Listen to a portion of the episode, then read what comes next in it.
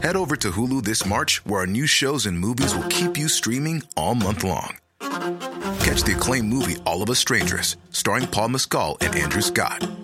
Stream the new Hulu original limited series We Were the Lucky Ones with Joey King and Logan Lerman. And don't forget about Grey's Anatomy. Every Grey's episode ever is now streaming on Hulu. So, what are you waiting for? Go stream something new on Hulu. ¿Qué pasa cuando no estamos vivos? ¿Existe el más allá? Corea, 2008. Un hombre que trabajaba en una oficina sufrió un paro cardíaco al salir de su trabajo. De inmediato lo llevaron a la sala de urgencias y cuenta que mientras los médicos lo intentaban traer de nuevo a la vida, él experimentó ver unas criaturas parecidas a seres humanos, pero sumamente altos y que parecían irradiar luz. Lo invitaban cálidamente a cruzar un túnel. Al instante, el hombre recuperó la conciencia y se estabilizó. Cuando abrió los ojos, no había túnel y ya no estaban estos seres. México, 1979. Una mujer cuenta que durante su cuarto embarazo comenzó a sentir mareos y los médicos le advirtieron que el embarazo se consideraba de muy alto riesgo, tanto para ella como para la bebé. El cordón venía enrollado en el cuello y la mujer tenía la presión sanguínea en límites peligrosos. Durante el parto la mujer pierde totalmente la conciencia hasta que al abrir los ojos se da cuenta que algo raro está ocurriendo. Ella logró verse a sí misma, pero fuera de su cuerpo. Cuenta como una sensación de paz y profunda tranquilidad se hizo presente. Pudo ver a los médicos trabajando en ella, escuchaba lo que decían, incluso vio que su hija ya estaba en un cunero de calefacción junto a ella. Al mirar hacia una esquina, dice haber visto un túnel, un largo túnel en el que al final parecía haber una luz. Intentó acercarse para llegar al otro lado, pero justo en ese instante escuchó el llanto de su pequeña y casi como un instinto la mujer volvió a su cuerpo. Hay miles y miles de relatos en todo el mundo. No importa si estamos en Oaxaca, México, en África, en Japón. Miles de personas relatan cómo en algún punto tuvieron una emergencia de salud tan grave que los llevó a un hospital. Al poco tiempo, la situación empezó a empeorar a tal grado en que el corazón se detiene, los pulmones dejan de funcionar, el cerebro pierde su actividad y son declarados incluso como fallecidos. Y en ese momento es cuando muchas de estas personas cuentan cómo ven luces que salen del suelo, personajes que parecieran incluso ángeles, y este famoso e inquietante túnel en el que al parecer del otro lado no solo espera una luz, sino en muchas ocasiones personajes bien conocidos como la Virgen María, Cristo, Dios o incluso algunos familiares previamente fallecidos. ¿Por qué todas estas experiencias se parecen tanto? ¿Qué tienen que ver? Son las experiencias cercanas a la muerte, susceptibles de ser medidas en un laboratorio y de serlas sería este el primer paso para crear un puente entre el mundo de los vivos y el de los no vivos? ¿Cómo están? Yo soy el doctor Miguel Padilla y este es un nuevo episodio del Anti Podcast. Los quiero invitar a que se queden porque este tema es muy, pero muy interesante. Y como ya vieron, en esta noche nos acompaña mi hermana Fer Padilla. ¿Cómo estás, Fer? Hola a todos, un verdadero gusto estar nuevamente con todos ustedes. Y bueno, yo vengo bien preguntona, hermano. Está bien. Este tema me interesa muchísimo, siempre he querido saber un poquito más sobre ello. Y yo vengo con muchas preguntas. Muchas dudas. Está bien, está perfecto. Pero ¿qué te parece si nos arrancamos con las invocaciones de esta noche? Porque la verdad es que este programa no sería posible sin todos nuestros muy estimados miembros. Recuerden también que pueden ver este episodio sin cortes, interrupciones ni comerciales pulsando el botón de unirme que aparece debajo de este video. Bueno, yo quiero empezar invocando a Marab6229, quien es miembro fantasma, y dice... Los estaba esperando. Excelente episodio. También quiero invocar a Nancy San Andrea 7374, quien es escoba voladora, y dice, El caso de David me recordó a la película El Sustituto. ¿Saben si está basada en él? Ay, ¿en qué? ¿Sabemos en qué episodio comentó eso? Sí, es en el de Proyecto de Control Mental Humano de MK Ultra. No me suena, ni siquiera me acuerdo haber mencionado la verdad a un David, pero la película del sustituto es buenísima, de verdad. Váyanla a ver, creo que actúa en esta Angelina Jolie y bueno, la historia es increíble de verdad. ¿Algún otro antisaludo que tengas? Sí, el último. Eh, quiero invocar a María Cis 1741, quien es miembro Calabaza, y nos dice, buenas noches Miguel y Sergio, voy a agregar Fer, porque Sergio está detrás de cámaras. Estaba ansiosa por un nuevo episodio. Espero mi saludito. Les mando los mejores deseos para este nuevo año y todos los éxitos desde Jujuy, Argentina. Creo que es desde Jujuy, Argentina. Sí, probablemente. Que por cierto, aquí está Sergio detrás de cámaras. ¿Algo que quieras comentar, amigo? Ah, ya será mucha lata diciendo que compren por favor. Pero sí, que compren tazas, por favor. Yo quisiera invocar a María R. Morales, que es miembro Caldero Mágico, y dice, vengo a saludar y a desearles un feliz año 2024. Y vengo a ver qué insignia tengo. Ah, pues querida María, eres miembro Caldero Mágico, y si te esperas al siguiente mes, te convertirás en miembro Escoba Voladora. También invoco a Carie Jiménez Pacheco 9126 quien también es miembro Caldero Mágico, y dice, gracias Sergio y Miguel, nos encantó este episodio. Ya los esperábamos con muchas ansias para retomar nuestras rutinas. Siempre interesante el tema del proyecto MK Ultra. Nos hubiese gustado saber si hay información sobre qué tan acertados a sus propósitos eran. Bendiciones en este nuevo año a ambos desde Veracruz. Muchísimas gracias querida Cariei. Y pues qué bueno que les gustó este episodio. La verdad es que nos dimos un pequeño descanso en fin de año. Tuvimos unos contratiempos también, pero bueno, aquí cero drama y mucho terror.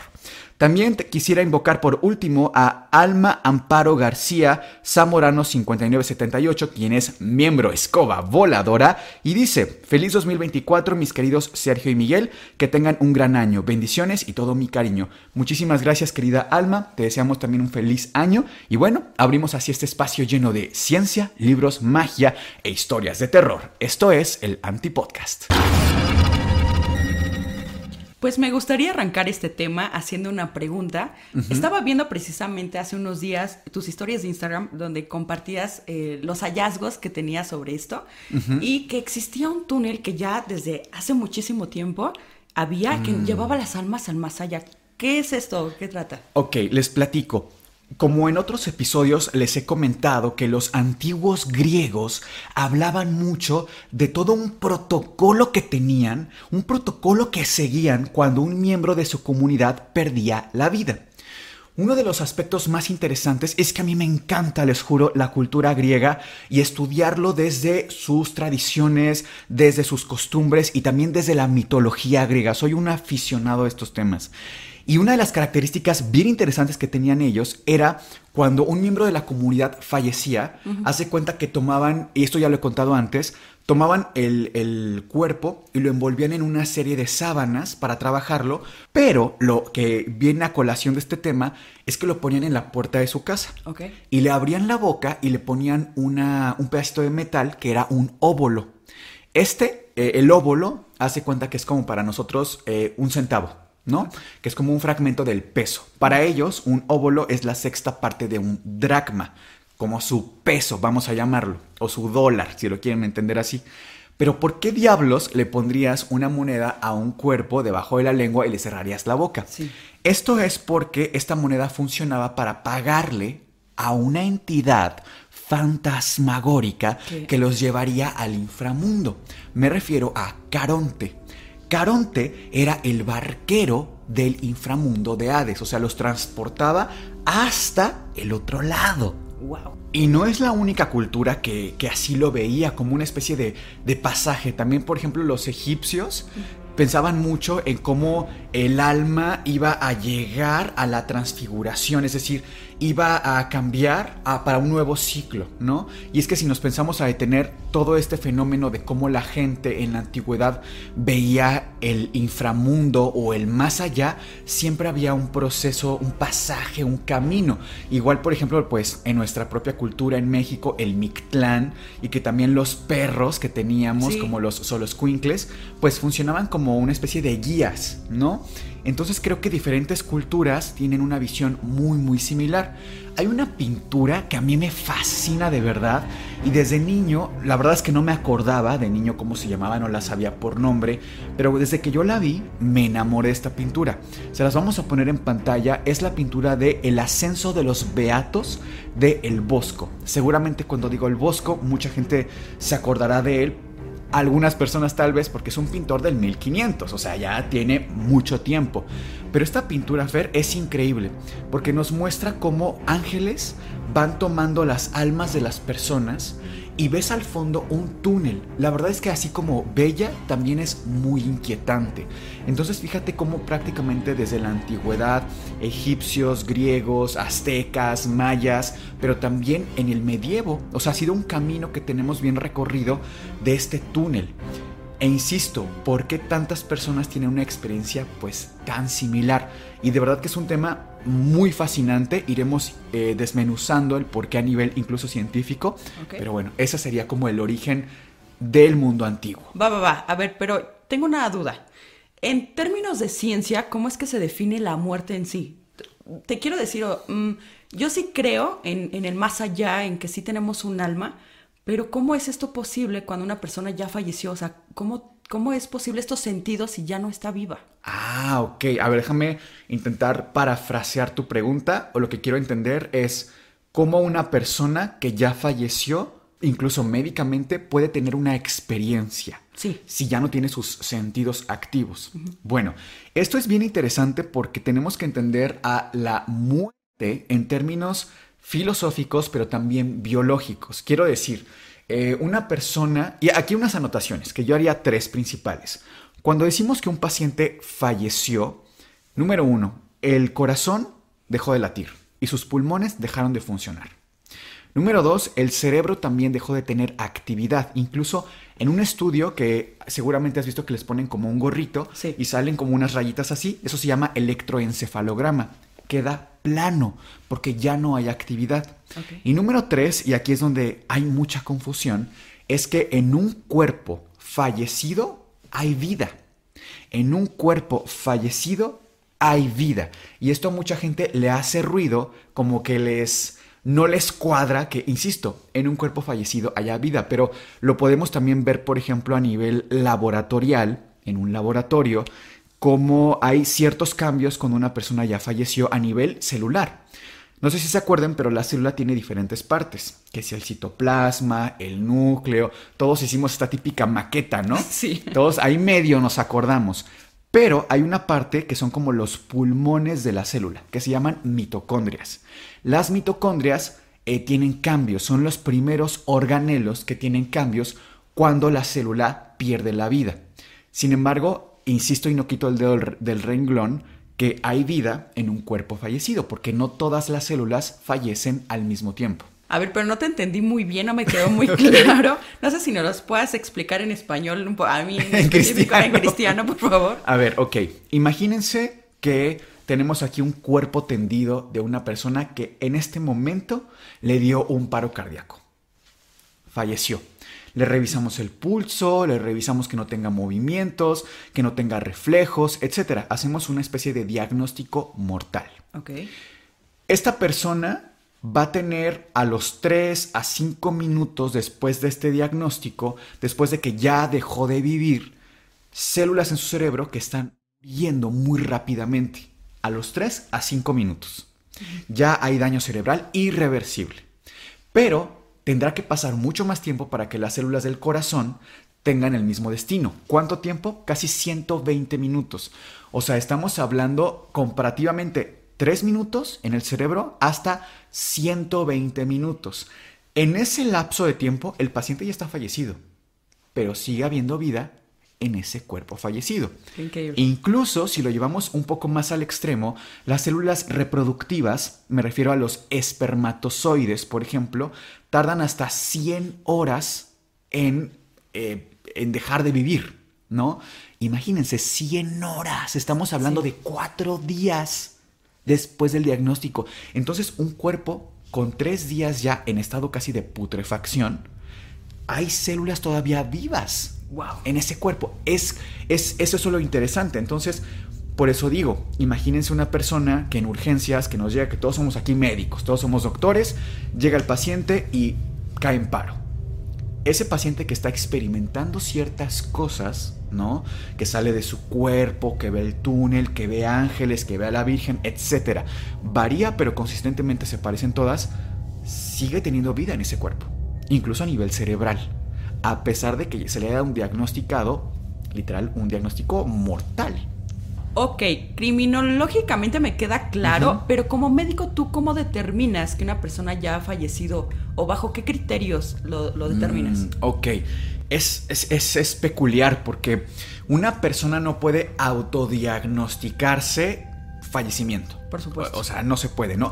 Y aunque parece algo obvio, mucha gente que cuenta que tuvo estas experiencias que estamos hablando, dicen, es que yo me morí cuando a veces no es así como tal, sino que tuvieron una experiencia cercana a.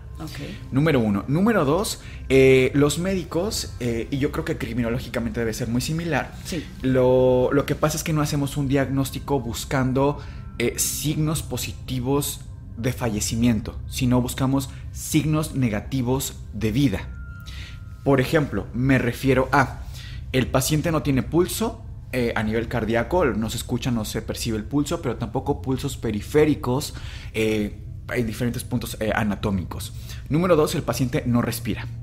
Número tres, el paciente no tiene movimientos. O sea, no puede de pronto hacer cualquier tipo de movimiento. Número cuatro, estos movimientos tampoco pueden ser reflejos. ¿A qué me refiero?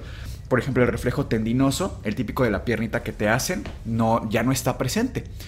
En cambio, hay ciertas cosas que se quedan muy evidentes. Por ejemplo, hay un fenómeno que se llama midriasis paralítica. ¿Qué es esto? Que la pupila la tienen sumamente dilatada y así se queda. Paralizada ahí la, pupila. Otro ejemplo es que tienen cianosis. La cianosis es una coloración azulada, eh, por ejemplo, eh, alrededor de la boca, en los dedos. Se va generalizando, es cierto, pero son como de los primeros. Incluso esto es también común, por ejemplo, en pacientes que tienen epilepsia, que dejan de respirar por un tiempo. Quienes, hayan visto un paciente que le da un ataque epiléptico, que empieza a convulsionar, no me dejarán mentir que es bastante impresionante porque se pareciera que se privan y se ponen azules de los labios y de los dedos y, es muy impresionante, ¿no? Y más en pequeñitos, pero esta coloración azulada se llama cianosis y es uno de los puntos también clave para hacer el diagnóstico eh, determinante, ¿no? Bueno, regresando un poquito al tema, te pregunto directamente como neurocientífico, sí. ¿qué opinas de estas personas o estos casos que las personas ya están como determinadas casi como fallecidas y regresan a la vida como tal? Y, ok, que tienen esas experiencias. Mira, desde los años 70, concretamente en 1975, hubo un médico muy famoso que se llama Raymond Moody. Este señor se dio cuenta justo de lo común que eran estas experiencias. E insisto, que no importaba desde qué lugar del mundo la describieran, consistentemente se parecían.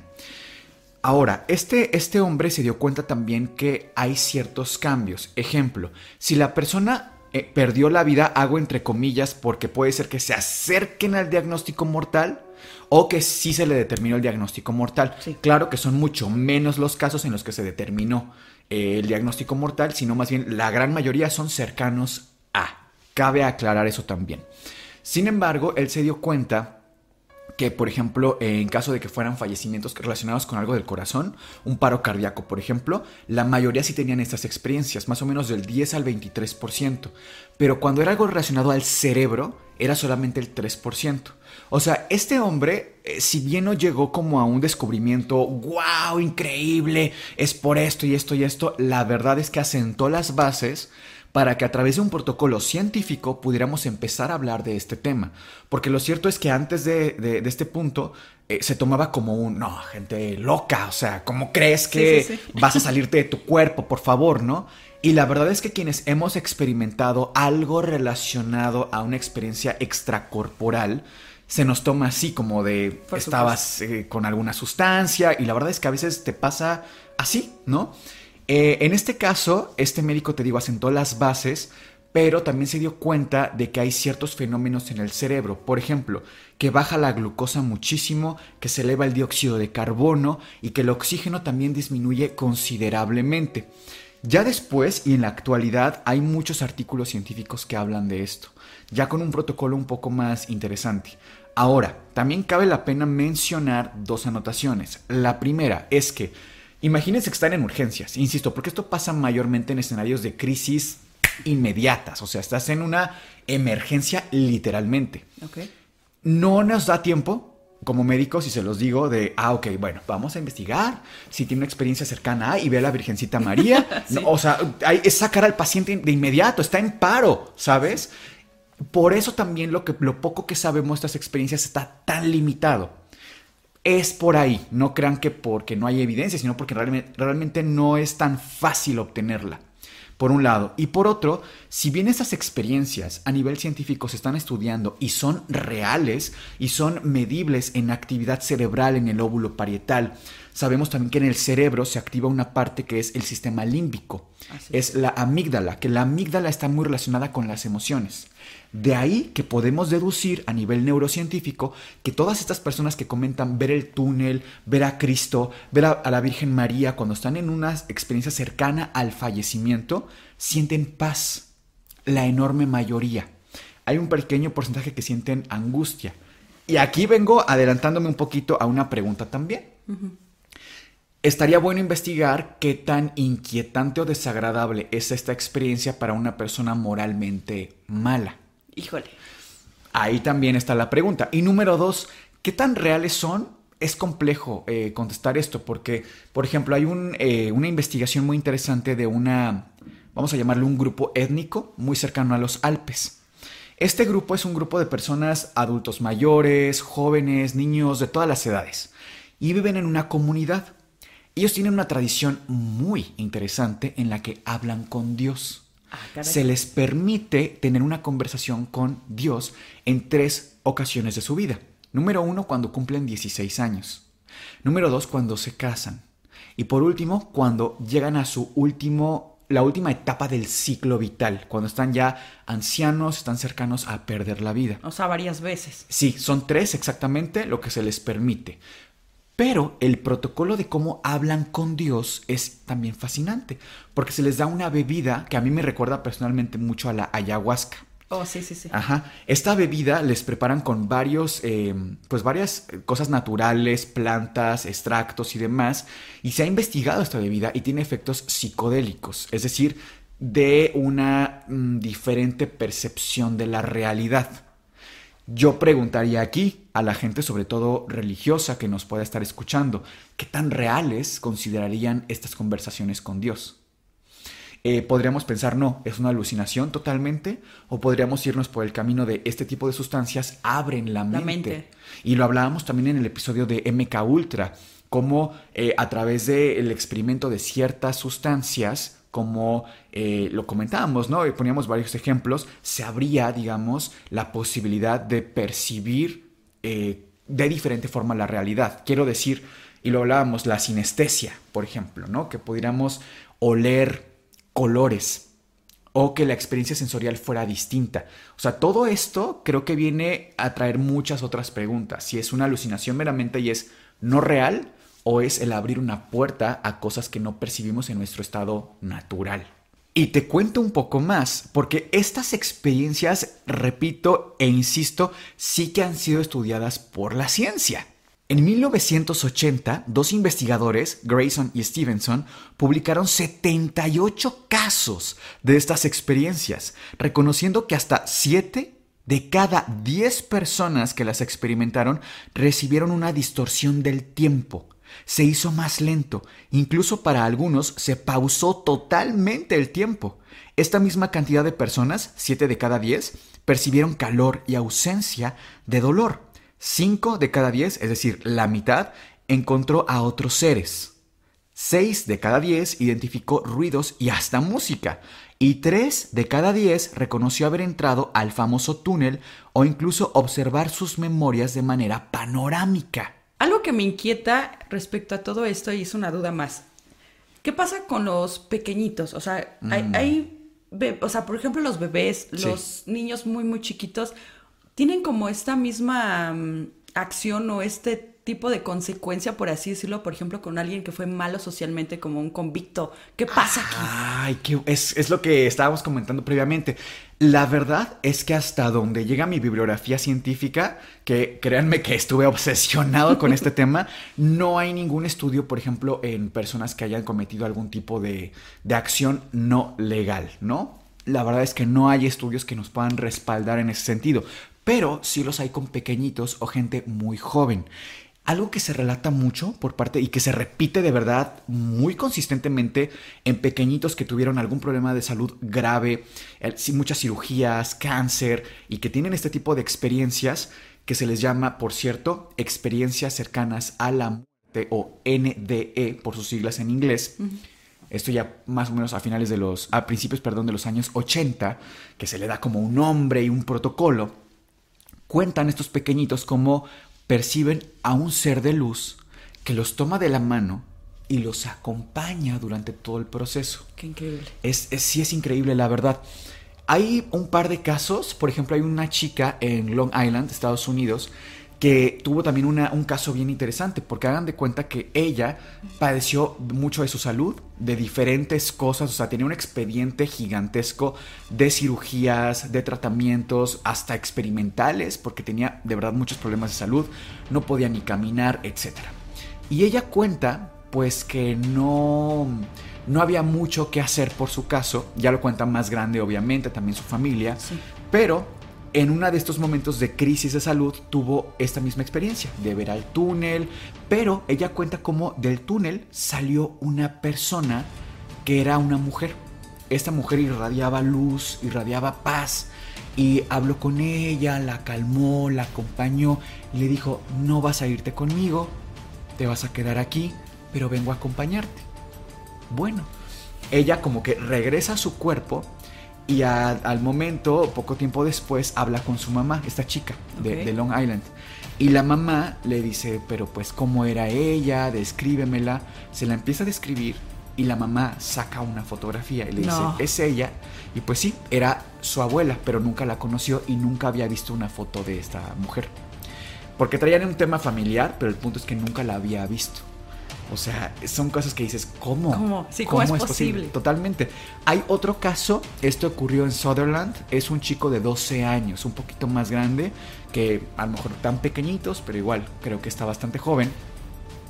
Y este chico padeció más de 17 cirugías. O sea, procedimiento tras procedimiento. Y eran muy agresivas las cirugías. E igual cuenta que en muchas de ellas tenía pues experiencias extracorporales, salía de su cuerpo y cuenta que también siempre le acompañaban seres de luz que lo calmaban.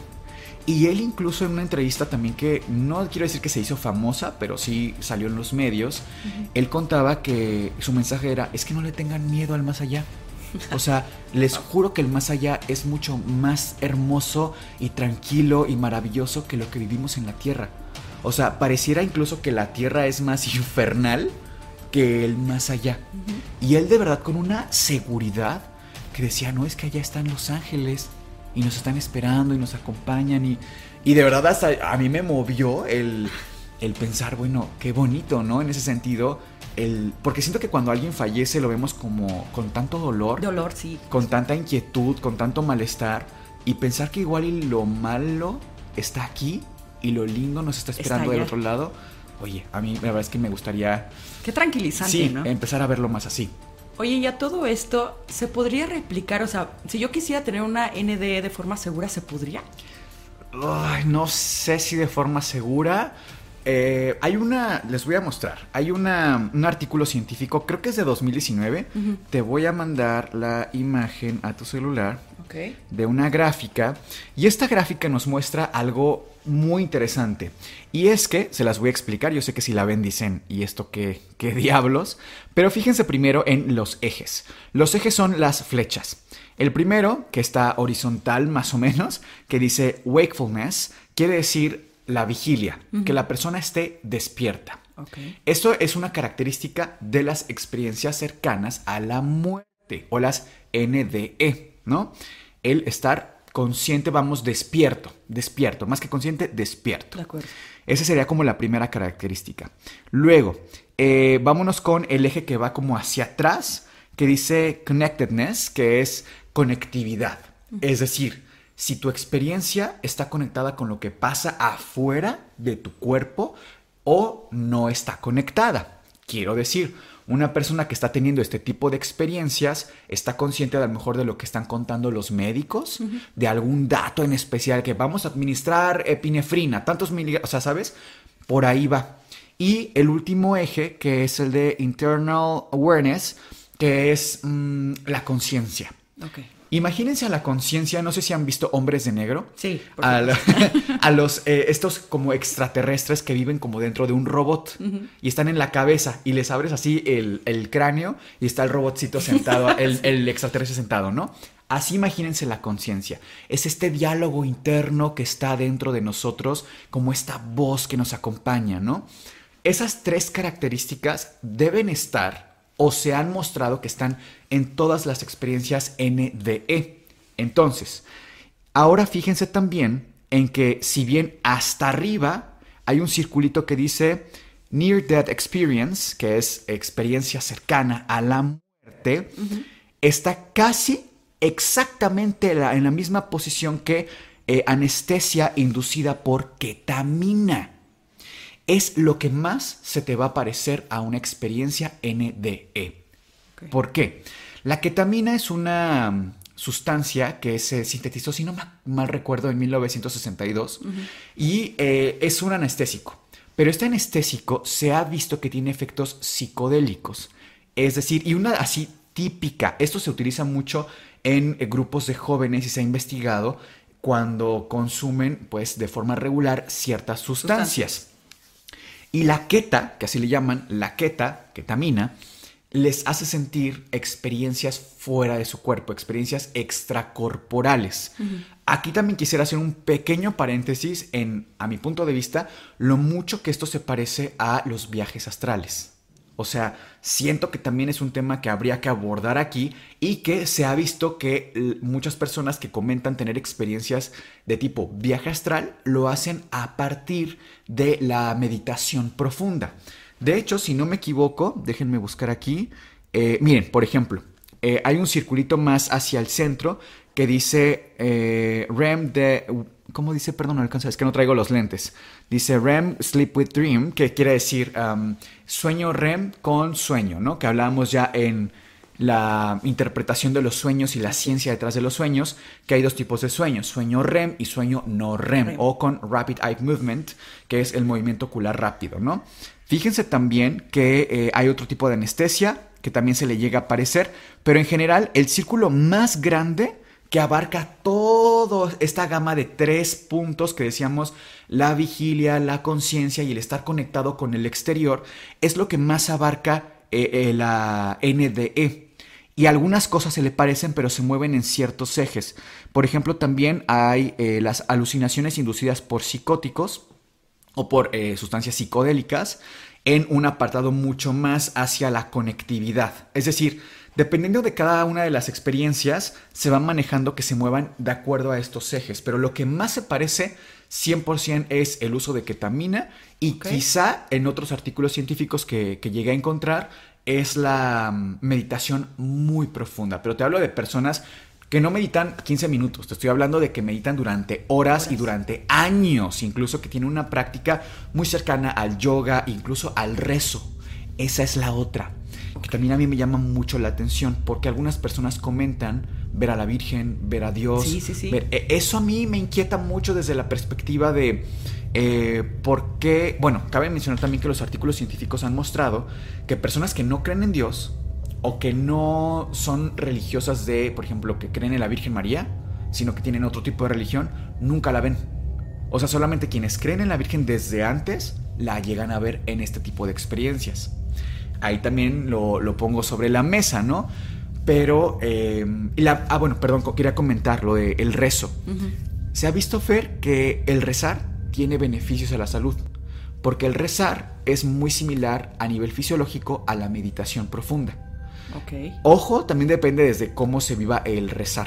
Sí, porque hay gente que reza de verdad que se angustia, ¿no? Y que no, es que la guerra, y es que mis hijos, y es que... Y lo viven de una forma muy angustiante. ¿Pero te refieres como muy devotamente o...? Sí, exacto. El rezo, y ojo, de cualquier religión, ¿eh? O sea, hay gente que reza a, a no sé, algo relacionado, por ejemplo, con Ganesh, a Cristo, ¿sabes? O sea, no importa realmente la religión, sino el acto de, me- de- de rezar, De rezar. es benéfico para la salud y se relaciona mucho con la, em, con la meditación. Entonces, si hay personas que relatan que durante un rezo profundo sienten que salen de su cuerpo. O sea, fíjate qué interesante también hasta dónde nuestra mente puede llegar. Claro. Aquí lo que a mí me, me- me sobresalta también es qué tan medible va a ser esto en el futuro. Hermano, ¿cuál es tu conclusión de todo este tema? Ay, pues mira, pienso que las NDE son reales, son medibles. Hay cambios a nivel cerebral que se llama brain dysfunction, que es una disfunción cerebral. Eh, lo podemos actualmente medir.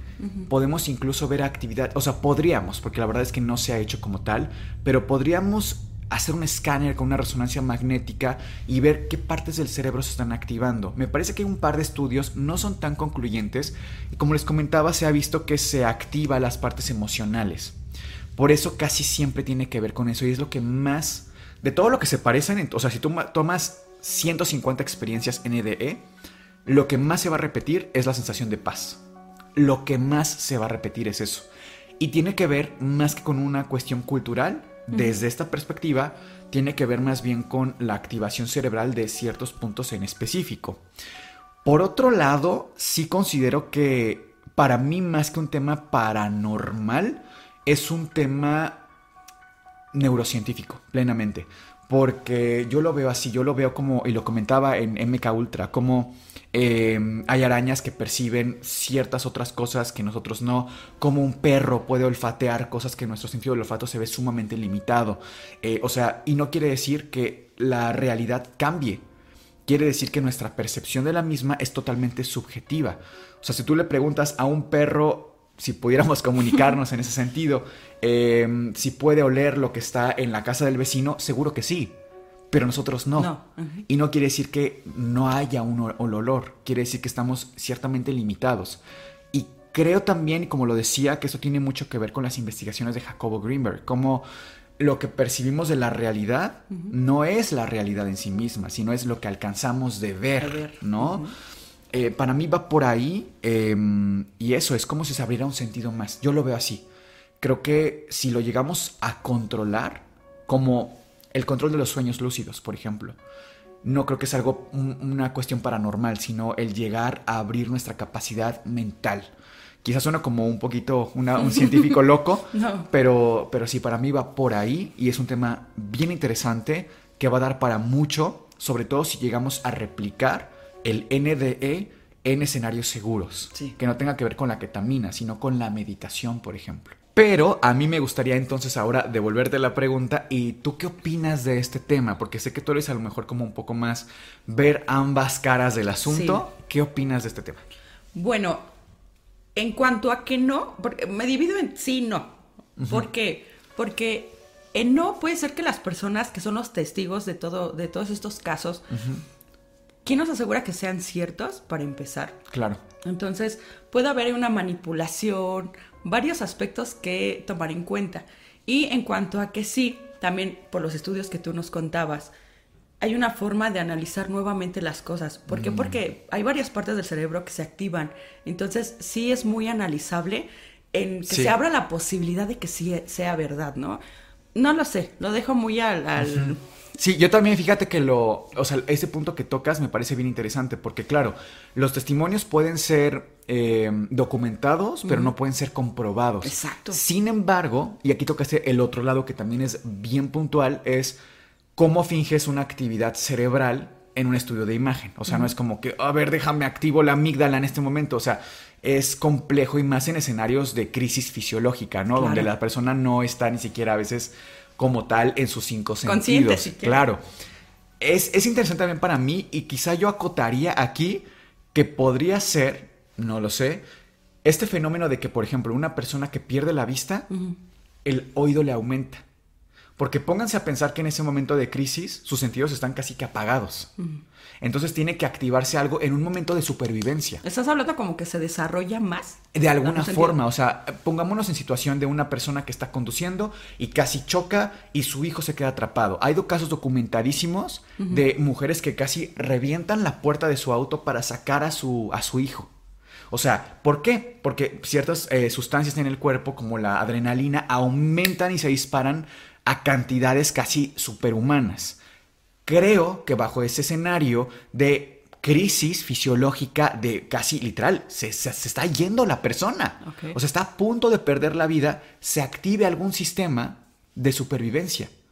Y ante ciertos escenarios, pues, no sé, podría Puede ser. ser. Pero bueno, como siempre, ustedes, estimados antisuscriptores, tienen la última palabra. Vamos a estar leyendo todos y cada uno de sus comentarios. Esto fue el Antipodcast y les deseamos dulces Dulces pesadillas. Head over to Hulu this March, where our new shows and movies will keep you streaming all month long. Catch the acclaimed movie All of Us Strangers, starring Paul Mescal and Andrew Scott. Stream the new Hulu original limited series We Were the Lucky Ones with Joey King and Logan Lerman. And don't forget about Grey's Anatomy. Every Grey's episode ever is now streaming on Hulu. So, what are you waiting for? Go stream something new on Hulu.